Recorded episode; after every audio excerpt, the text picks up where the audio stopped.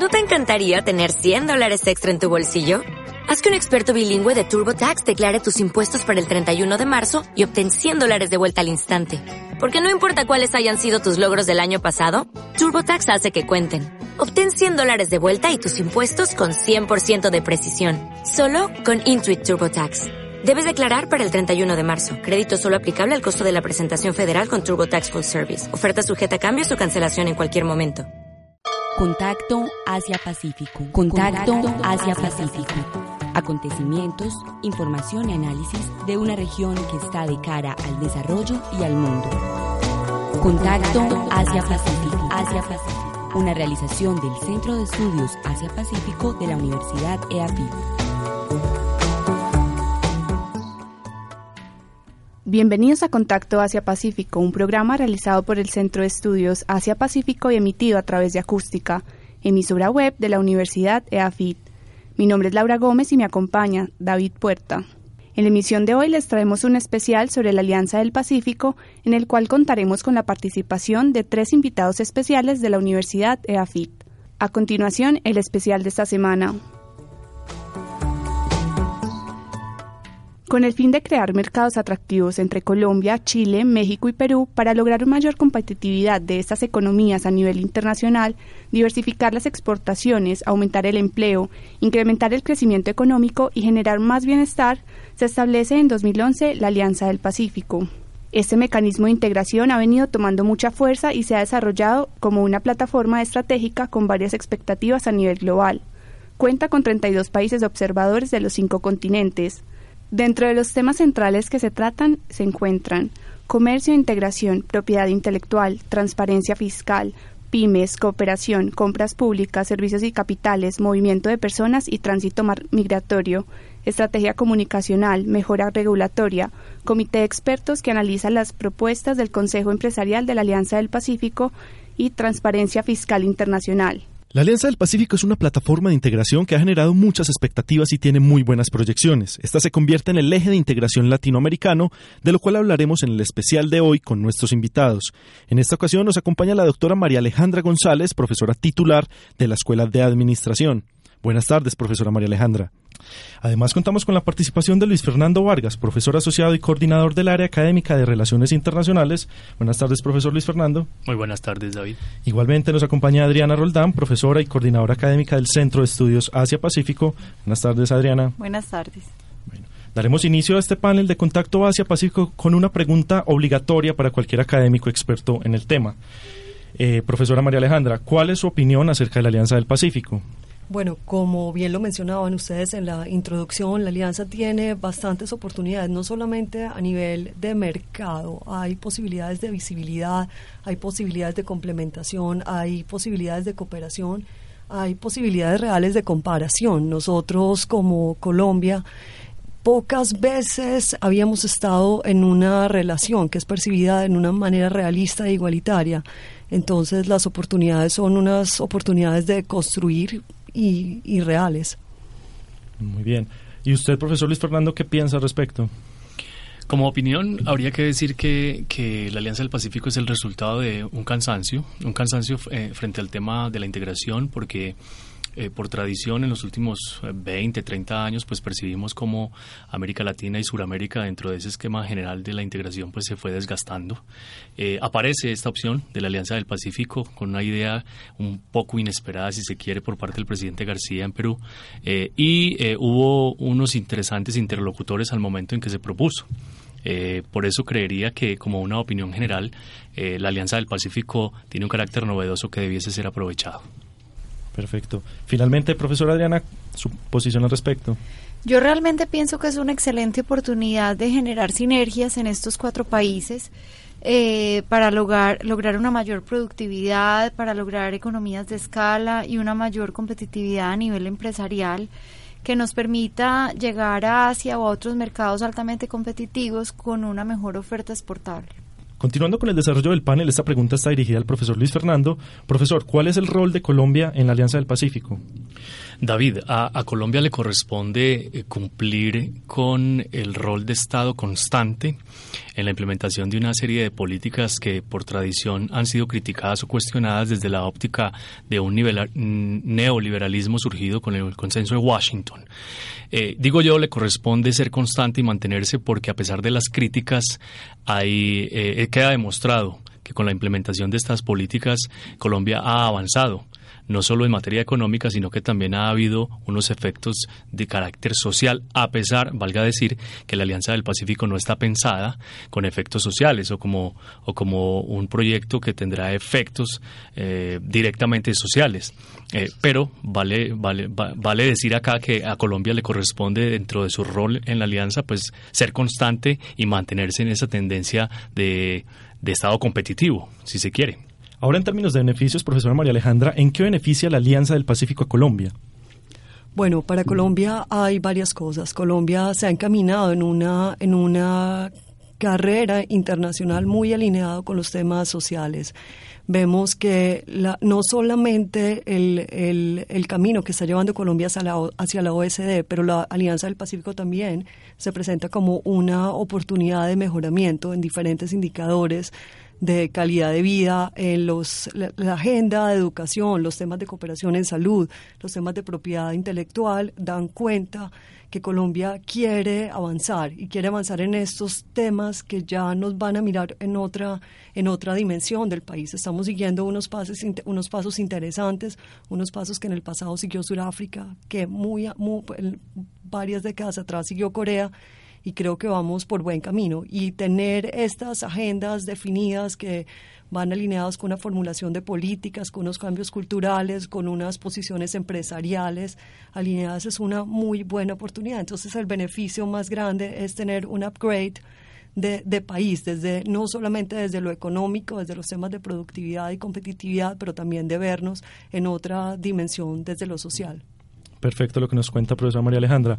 Ahora, profesora Roldán, dada su reciente investigación en comercio intraindustrial entre las economías de la Alianza del Pacífico y Asia-Pacífico y otras que se han llevado acá en el Centro de Estudios de Asia-Pacífico, ¿cuáles son los sectores colombianos más beneficiados con esta alianza y cuáles afecta? Bueno, primero que todo hay que tener en cuenta que no hay mucha diferencia de lo negociado en el protocolo adicional de la Alianza del Pacífico con los acuerdos previos que ya tenía Colombia con Chile, eh, Perú y México. ¿Por qué? Porque eh, más del 92% ya eh, del universo arancelario ya estaba liberalizado. Sin embargo, de acuerdo a los estudios que hemos hecho, eh, en el caso de Perú concretamente se ha identificado que tiene posibilidad de generar encadenamientos con Colombia para exportar a mercados de Asia como China y Japón, por ejemplo, como es el caso del glicerol y envases plásticos de Colombia para empacar espárragos y productos de la pesca del Perú. Se identifican también oportunidades para la industria textil, cuidado de la salud y telecomunicaciones. Y en términos prácticos, eh, podríamos decir que las multilatinas que actualmente tienen presencia en los cuatro países se verían altamente beneficiadas. Perfecto. Profesor Luis Fernando, ¿cuál es su posición sobre el reciente acercamiento entre los países de la Alianza del Pacífico y el Mercosur? Y podríamos decir que es beneficioso un futuro acuerdo de cooperación entre ambos bloques o podría convertirse en una competencia por el liderazgo en la región. Esa, esa pregunta es bien interesante porque me da pie también para mantenerme en, el postulado inicial de entender en la Alianza del Pacífico un esquema integrador de carácter absolutamente económico, eh, difiriendo un poco, por supuesto, de la posición de la profesora María Alejandra, en la medida en que cuando se hace un estudio juicioso de acuerdo macro y de todos los documentos, digamos, que están respaldando la Alianza del Pacífico, pues uno descubre que tiene mucho más de ámbito social o de espectro y de impacto social Mercosur. No obstante, bien vale la pena señalar que las velocidades y los ritmos han sido bien diferentes. Eh, no hay que olvidarse que Mercosur, Mercosur tiene su origen en 1991 mientras que la Alianza del Pacífico, pues ya se ha dicho acá que tiene tres años de duración y podría señalarse incluso que los avances han sido más notables o notorios en Alianza del Pacífico que en mismo Mercosur. Es para celebrar el encuentro reciente en Cartagena este fin de semana, porque me parece que dentro de, las críticas mismas que generaba frente al tema de la integración, acá hay un acercamiento que en principio era impensable, pero que dadas las nuevas condiciones de la integración, pues eh, ahora se está hablando incluso de un posible acercamiento entre estos grupos, o más bien entre estos bloques o procesos de integración. Entonces creería que no hay, no hay de fondo una competencia en principio, aunque eh, la naturaleza de ambos esquemas es bien, bien distinta. Ahora, profesoras María Alejandra y Adriana, ¿cuál es su opinión sobre el reciente acercamiento entre los países de la Alianza del Pacífico y Mercosur? ¿Es, ¿Es, beneficioso un futuro acuerdo de cooperación entre ambos bloques o podría convertirse en una competencia por el liderazgo en la región?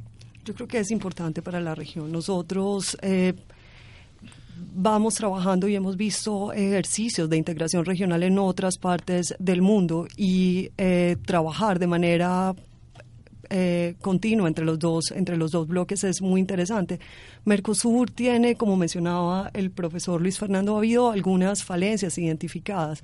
El tamaño de Brasil, eh, la, la, diferencia en los poderes de negociación que tienen los países por su tamaño, las, eh, las relaciones que tenían encontradas históricamente entre Brasil y Argentina económicamente. Entonces hay, hay, unas tensiones que pueden ser reflejadas que no tienen los miembros que hacen parte de la Alianza del Pacífico. Entonces, es interesante tener unas relaciones buenas, pero quizás a la Alianza del Pacífico le convendría mejor tratar de buscar más profundización en lugar de buscar una expansión y, y concentrarse un poco en las, en las relaciones y en los objetivos inicialmente planteados, aprovechando la visibilidad que tienen internacionalmente. Yo considero que indudablemente involucrar a Brasil sería muy, muy importante para estas economías, dado que Brasil tiene una mejor estructura productiva y esto reforzaría la estructura de las otras economías. Sin embargo, el ritmo de Mercosur es diferente. Eh, no olvidemos que países como Venezuela o Argentina integran Mercosur y en el proceso de liberalización eh, son mucho más lentos. Entonces, eh, digamos que en términos prácticos, el involucrar a un mecanismo de tantos años y un poco más complejo como la alianza, como es el caso de Mercosur, podría demorar el proceso. Ahora, finalizando este interesante panel, no podemos dejar pasar la oportunidad de preguntarles acerca de las proyecciones a mediano y a largo plazo de la Alianza del Pacífico. Entonces, ¿cómo creen que será la Alianza del Pacífico en 10 años, profesor David, yo creo que eh, cuando a la alianza se le empieza a pedir lo que no es o por lo que no se creó, mm, empiezan algunos inconvenientes. Con esto lo que quiero transmitir es que eh, para hacer eh, una petición a la alianza en función de sus avances, pues hay que ser muy juiciosos en función de cuál es el objetivo central de la misma. La alianza no se creó como un mercado común, por ejemplo, eh, sin embargo, hay personas, muchas personas, eh, no tanto académicos como sí personas, digamos, del común e incluso empresarios que le exigen a la Alianza del Pacífico llegar a ser un mercado común. No hay que olvidarse que los mercados comunes, es decir, hablando en términos ya plurales, pues ejercen, eh, perdón, exigen una institucionalidad y una supranacionalidad. Es importante tener en cuenta que la Alianza del Pacífico no está pensada desde esa perspectiva. También eh, a la alianza no se le puede entrar a exigir, yo pues soy, un poco reiterativo en esto, pero no se le puede entrar a exigir resultados del orden social, por lo menos no todavía, en la medida en que se mantenga la estructura que se planteó en principio en el acuerdo macro y en, y en los protocolos negociados posteriormente. Entonces me parece que la alianza tiene, por supuesto, una perspectiva interesante siempre y cuando seamos muy cautelosos con mirar su objetivo central, eh, o sus objetivos más bien, primero en función de los miembros, eh, que son, pues como todos sabemos, México, Chile, Perú y Colombia, y su diálogo con el Océano Pacífico y con toda la cuenca pues del, del, del Pacífico en general. Profesora María Alejandra, ¿habrá conseguido las metas propuestas desde su formación la Alianza del Pacífico?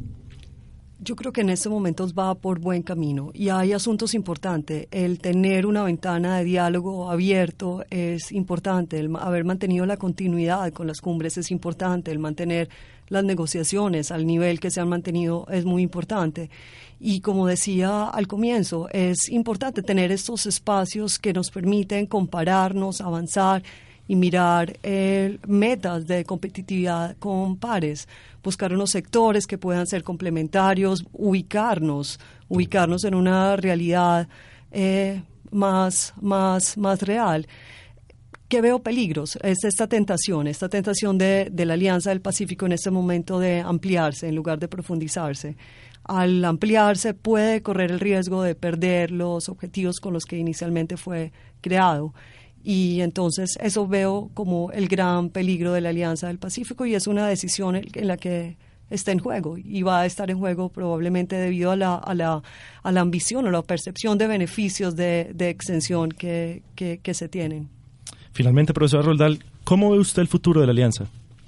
Yo pienso que en términos generales los países de América Latina, incluidos los países de la Alianza del Pacífico, no aprovecharon los buenos momentos a nivel internacional eh, de los años anteriores y estos próximos 10 años serán unos años más difíciles. Eh, la razón por la cual estos países no aprovecharon los buenos años es porque no mejoraron la estructura productiva. O sea, América Latina no se concentró en mejorar la estructura productiva para poder mejorar el resultado de las exportaciones. Entonces nosotros no hemos consolidado una base sólida. Sin embargo, dada la importancia que se le ha dado a este grupo y dado los compromisos de alto nivel y los otros estamentos que también se han venido desarrollando paralelo a ellos, como es el Consejo Empresarial de la Alianza del Pacífico y como son los otros foros que se han creado, pienso que podríamos pensar en, en un futuro promisorio pero hay que ver si los buenos vientos vuelven a, a, a soplar en América Latina para que eso suceda. Muchas gracias, profesora Adriana. Muchas gracias a todos por acompañarnos en este programa especial de Contacto Asia Pacífico. Esperamos que nuestros oyentes hayan ampliado su visión en cuanto a lo que representa la Alianza del Pacífico para Colombia, Latinoamérica y el mundo. Hemos llegado al final de nuestra emisión. Los invitamos a escuchar el próximo programa de Contacto Asia Pacífico, ahora en señal en vivo, todos los martes y jueves a las dos y media de la tarde y los domingos a las cuatro y media. Muchas gracias a nuestros oyentes. Contacto Asia Pacífico. Contacto Asia Pacífico. Acontecimientos, información y análisis de una región que está de cara al desarrollo y al mundo.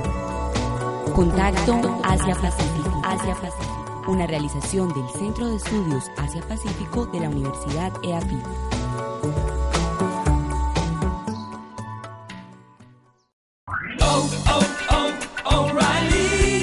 ¿Necesitas ayuda? En O'Reilly Auto Parts te ayudamos. ¿Necesitas algún consejo? Te aconsejamos. Nuestros profesionales en autopartes están siempre disponibles para ayudarte a encontrar lo que necesites. Excelente servicio al cliente es solo una de las ventajas que ofrece O'Reilly Auto Parts. Los profesionales en autopartes. oh, oh, O'Reilly